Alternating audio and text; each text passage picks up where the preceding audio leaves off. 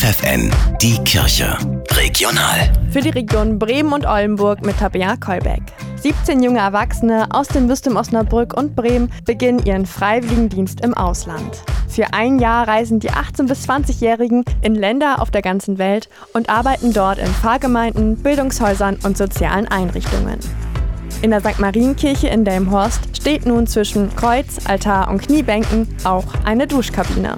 Doch wirklich duschen sollen die Gottesdienstbesucher hier natürlich nicht, erklärt Pastoralreferentin Marianne Ettrich. Es ist eine Dusche, bei der man nicht nass wird und es ist eine Dusche, wo man gute Dinge zugesprochen bekommt. So eine Art warme Dusche fürs Herz. In mehreren Sprachen ertönen Segenssprüche und Bibelzitate, die den Besuchern Mut zusprechen sollen oder bei denen sie einfach innehalten können. Ein Projekt, das für Überraschungen sorgt, sagt Marianne Ettrich. Die Leute sind gespannt und lassen sich auf etwas ein, was sie sich sonst vielleicht gar nicht angehört hätten. Andere kommen gezielt in die Kirche, um zu gucken, was soll das denn sein und werden dann überrascht. Und wenn ich mich ganz alleine in diese Segensdusche stellen kann, dann fühle ich mich vielleicht vielleicht auch ganz persönlich angesprochen. Wer sich selbst einmal unter die Segensdusche stellen möchte, die Sommeraktion läuft noch bis zum 10. September. Geduscht werden kann täglich zwischen 10 und 17 Uhr.